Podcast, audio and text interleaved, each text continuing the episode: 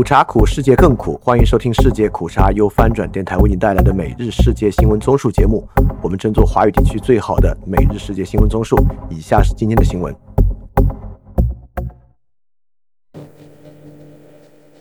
以下是今天七月二十三日的新闻。首先是中国新闻。商务部召开外资政策沟通会，旨在打消反间谍法寒蝉效应。北京的反间谍行动数月来在驻华外企中引发寒蝉效应。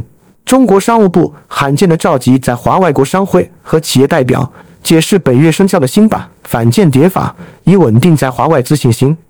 受访学者指出，中国与美国等西方国家博弈加剧下，外企担心执法的模糊性会让他们在华的经营活动成为地缘政治斗争的牺牲品。而单靠经济部门安抚难以完全打消疑虑。据中国商务部消息，中国美国商会、欧盟商会、日本商会、韩国商会及三十余家外企代表星期五参加了商务部召开的外资商协会专场政策解读沟通圆桌会。下一条新闻：中国开展三年防物种入侵行动。中国海关总署从即日起，在全国范围内部署开展严防外来物种入侵的三年专项行动。据中国海关总署官方微信公众号“海关”发布星期六发布的公告，中国海关总署从即日起，在全国范围内集中统一开展为期三年的严防外来物种入侵专项行动。下一条新闻：北京旅行社推朝鲜团队游。韩国媒体报道。在中国北京设有办事处，接办赴朝鲜廉价旅游的青年先锋旅行社在官网发布多条七至八月赴朝团队游的产品广告。据韩联社星期五报道，青年先锋旅行社官网上架了七月三日至九日的政治兴趣旅游，售价九百九十五欧元，游览白头山和西义州等地的战胜节旅游等共六种七月旅游产品。平壤大学团体操和韩朝飞知识区等八月旅游产品也可登录官网预约。下一条新闻：西安未平西医院查处回流生造假培训机构。西安市公安局接连查处两家涉嫌为回流生造假的培训机构，控制了二十三名涉案人员。据西安市公安局官方微信公众号“西安公安”星期五发布警情通报，西安市公安局星期五在工作中发现，西安市某培训机构涉嫌违法，以造假方式为回流生提供服务。公安局目前已控制十三名涉案人员，案件正在进一步办理中。然后是亚太印太新闻，美澳加强军事合作关系，美舰在澳服役。美国军队在澳大利亚参加大规模多国军事演习之际，美国一艘军舰在悉尼正式入役，这是美军舰第一次在他国海岛服役执勤，彰显美澳之间的军事关系越发紧密。美国和澳洲等十三个国家参与从星期五开始在澳洲举行的护身军刀联合军演。为期两周演习的参与人员超过三万，是这个两年一度的联合军演启动十八年来规模最大的一次。下一条新闻：朝鲜发射导弹，韩美应对。本周六，朝鲜向朝鲜半岛西部海域发射了多枚巡航导弹，韩国军方公布了这个消息。美韩目前正在加强防务合作，朝韩关系接近历史最低点。七国集团、欧盟和澳大利亚。新西兰和韩国三国向中国发出呼吁，希望北京阻止朝鲜利用中国领海逃避联合国制裁。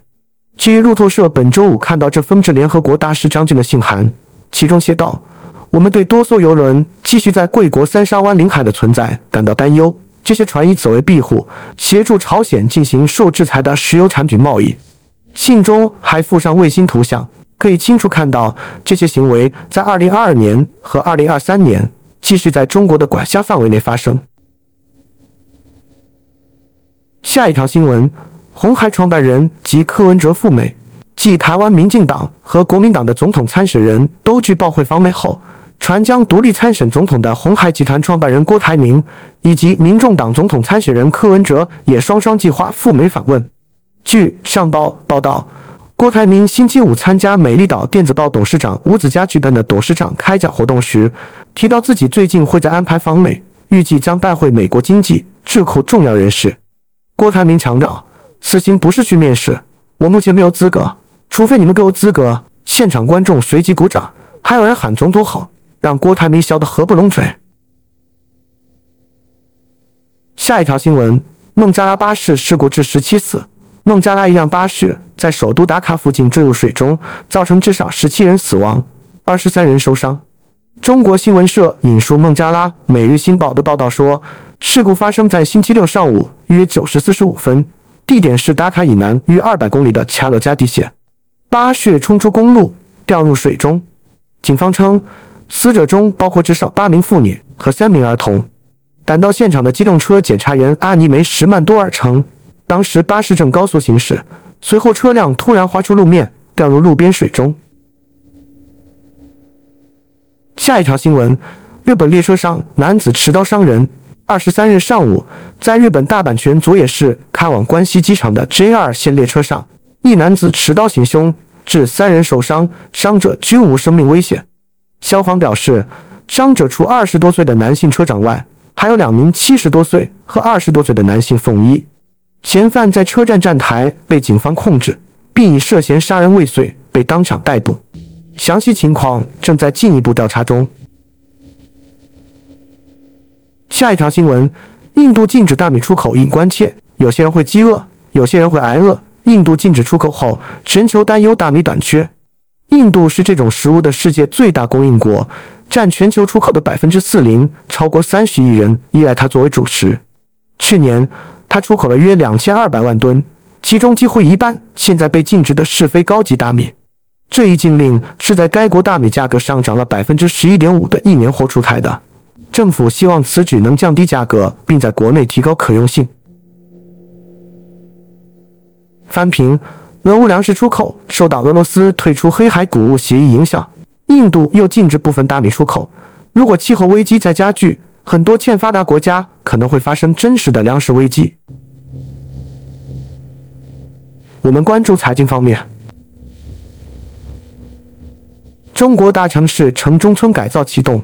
中国总理李强星期五主持召开国务院常务会议，要求推进超大特大城市城中村改造，以改善民生、扩大内需、推动城市高质量发展。据央视新闻报道，星期五召开的国常会审议通过。关于在超大特大城市积极稳步推进城中村改造的指导意见，会议说，在超大特大城市积极稳步实施城中村改造是改善民生、扩大内需、推动城市高质量发展的一项重要举措。要坚持稳中求进，积极稳妥，优先对群众需求迫切、城市安全和社会治理隐患多的城中村进行改造，成熟一个推进一个，实施一项做成一项，真正把好事办好。实事办实。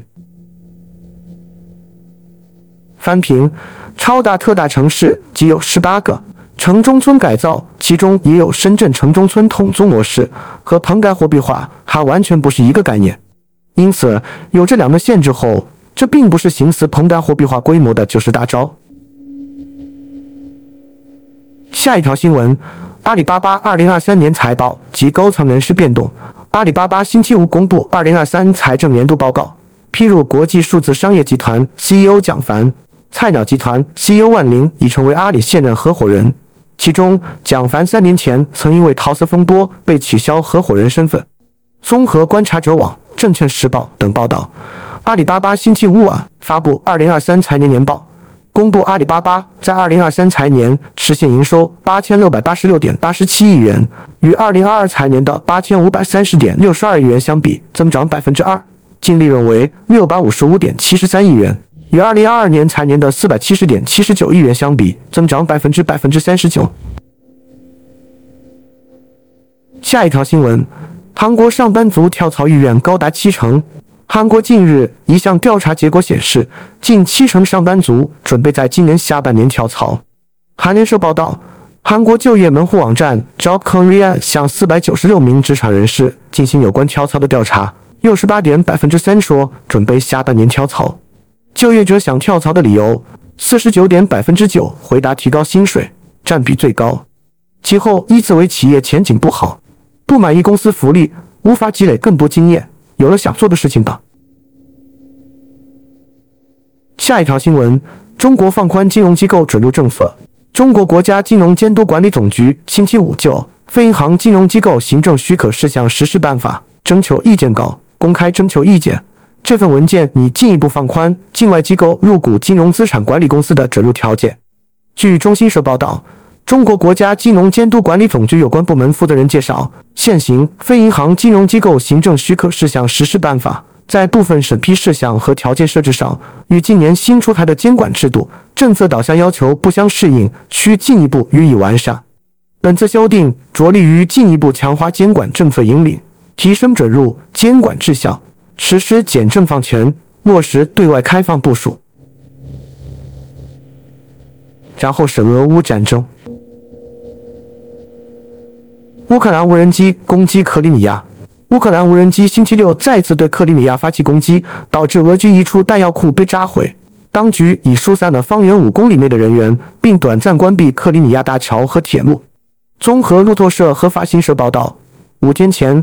俄罗斯横跨克制海峡的象征性桥梁遭遇袭击，克里米亚大桥曾一度关闭通行。星期六，克里米亚再次成为乌军的袭击目标，当地一处俄军弹药库遭炸毁。乌总统泽连斯基明确表明：“我们的目标是让俄方归还克里米亚。”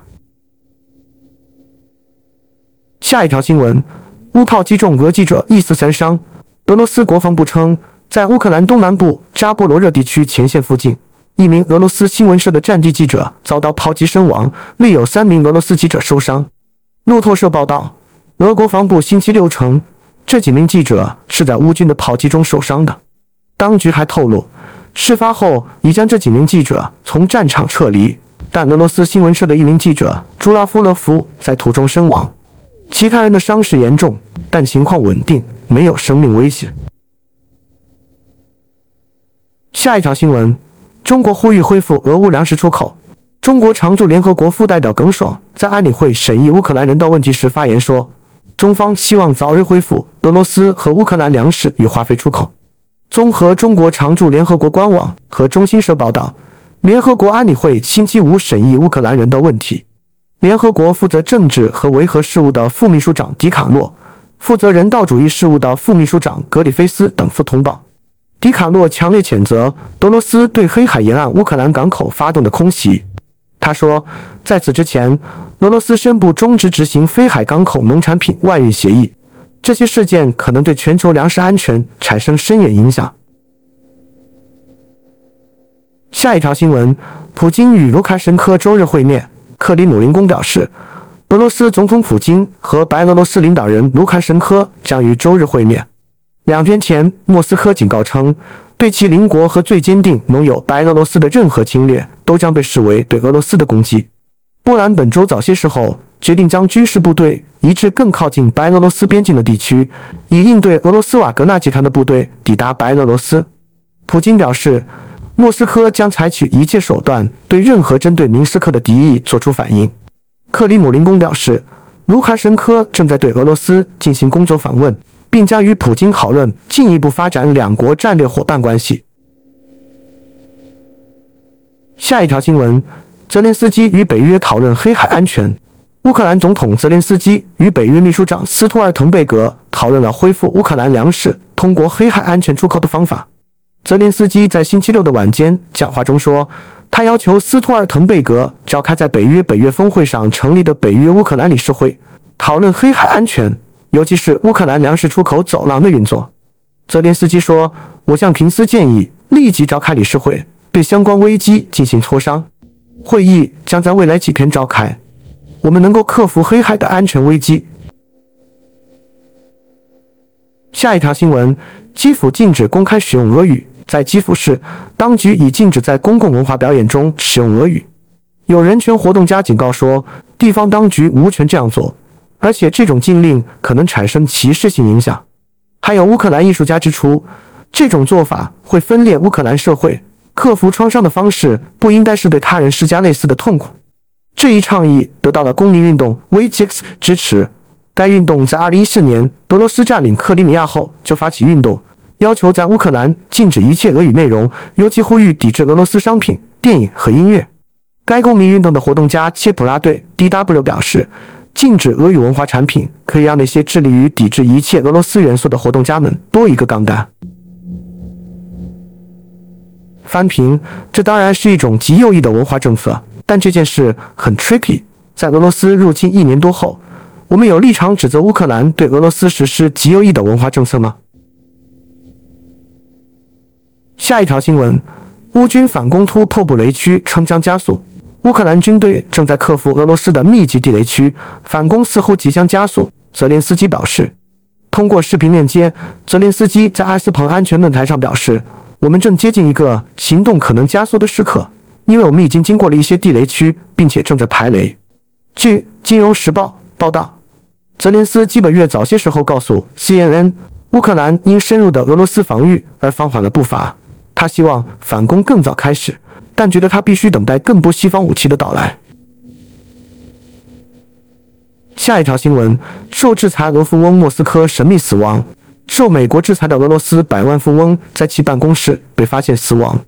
四十岁的俄罗斯百万富翁企业家安东·切列佩尼科夫 （ICS 控股技术集团的创始人）曾受到美国制裁，于七月二十二日在其莫斯科办公室被发现死亡。这是最近又一个著名人士的神秘死亡。初步的死因被列为心脏骤停。二月份，美国财政部因其被认为是 Citadel 的最终受益所有者和负责人，而对切列佩尼科夫进行了制裁。美国当局表示，该公司开发的软件旨在从计算机网络中窃取财务和个人信息。最后是世界其他新闻：G20 未达成减少碳排放协议。二十国及主要经济体星期六在印度举行会议，但成员国未能就逐步减少化石燃料达成共识。路透社报道，愈发频繁的极端天气凸显全球气候危机已迫在眉睫，但碳排放量和国内生产总值合计占全球总量的四分之三以上的 G20 却无法就去碳化政策和行动达成协议。G20 联盟对在2030年前将可再生能源发电能力提高两倍等问题上存在意见分歧。因此，与会官员在印度班伯林姆结束为期四天的会议时，只发表了成果声明和主席国摘要，并未发布联合公报。翻评：G20 内部分裂已经加剧，中俄沙特阿根廷可能已经形成内部与其他国际对应的一个阵营，所以 G20 取得一致行动的难度会越来越大。下一条新闻。希腊经历半世纪最炎热七月，受热浪影响，希腊正面临五十年来最炎热的七月份周末。预计高温天气将持续到下个星期。强烈且持续多日的热浪导致希腊部分地区、西班牙东部以及意大利南部的撒丁岛和西西里岛气温升至四十五摄氏度以上。彭博社报道，希腊的最高气温预计到下星期三将达到四十七摄氏度。意大利南部的撒丁岛预计下星期一将达到四十八摄氏度。两年前，意大利西西里岛创下四十八点八摄氏度的高温纪录。下一条新闻：希腊罗德岛大规模火灾蔓延。随着火势蔓延，罗德岛上成千上万的人从家中和酒店撤离。罗德岛的大部分地区爆发了山火，导致数千人从家中和酒店撤离。该国消防部门称，这次火灾是目前面临的最困难的火灾。据估计，已有超过三千五百人通过陆路和海路转移到了安全地点。自上周二以来，受到强风助长，该岛一直在与山火做斗争。而此时，欧洲正遭受热浪。希腊气候危机和民防部表示，目前尚未有伤亡报告。下一条新闻：乌拉圭海岸现上千死亡企鹅。过去十天里，约两千只在海中死亡的企鹅被冲上乌拉圭东部海岸。当局说，企鹅的死因似与禽流感无关，但到底是什么导致它们死亡，仍是一个谜。法新社报道，乌拉圭环境部动物司司长莱扎戈言说：“这大群企鹅是麦哲伦企鹅，且多未成年，死后被洋流带到乌拉圭岸上。”他说：“这些企鹅是在大海中死亡。”百分之九十为年轻企鹅，冲上岸时体内没有脂肪储备，都是空腹。他也强调，所有被采集样本的禽流感检测结果都是阴性。下一条新闻：以色列反对内塔尼亚胡改革案盛大游行，几万名以色列抗议者星期六在一条通往耶路撒冷的高速公路上游行，最后努力阻止内塔尼亚胡总理的司法改革计划。一百多名以色列前安全机构负责人为此进行了联署。抗议人士举着以色列蓝白色国旗，完成了从克拉维夫到以色列议会为时四天、长达七十公里游行的最后一站。他们计划在以色列议会星期一对改革议案进行表决前，与数百名其他抗议人士一道在议会外面安营扎寨。一百多名前安全机构负责人，包括退役军事指挥官、警察负责人和情报机构负责人，星期六联署信函。指责内塔尼亚胡破坏以色列的国防军，敦促他停止改革议案。以色列前总理巴拉克参加了联署。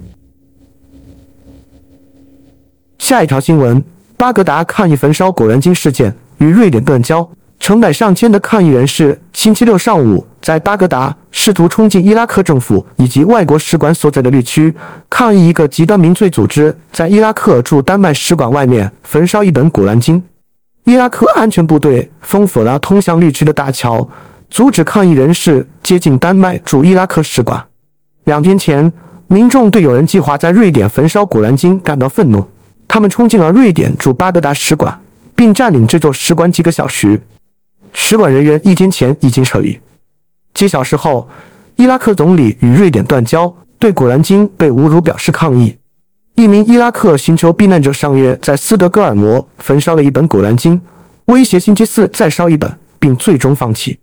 但他用脚踩踏《古兰经》、伊拉克国旗以及伊拉克和伊朗宗教领袖的照片。下一条新闻：二零二四年，美国公民将需要签证才能前往欧洲。在大部分欧洲，免签证旅行的日子即将改变。从明年初开始。欧洲联盟将实施欧洲旅行信息和授权系统，要求所有来自免签国家的游客在出发前获得旅行授权。欧洲旅行信息和授权系统不同于传统的签证，这是一个直接的在线申请过程，批准通过电子邮件发送。旅行者需要填写一个在线表格，提供基本的生物信息、旅行计划和旅行历史以及安全问题。尽管大多数申请者将在一个小时内获得批准。但一些人可能需要等待长达九十六小时以进行进一步检查。好，以上就是今天所有的新闻节目了，非常感谢你的收听，也欢迎在 p a 创赞助范展电台赞助链接在 Show Note 中可以看到。那么苦茶苦，世界更苦，明天我们不见不散。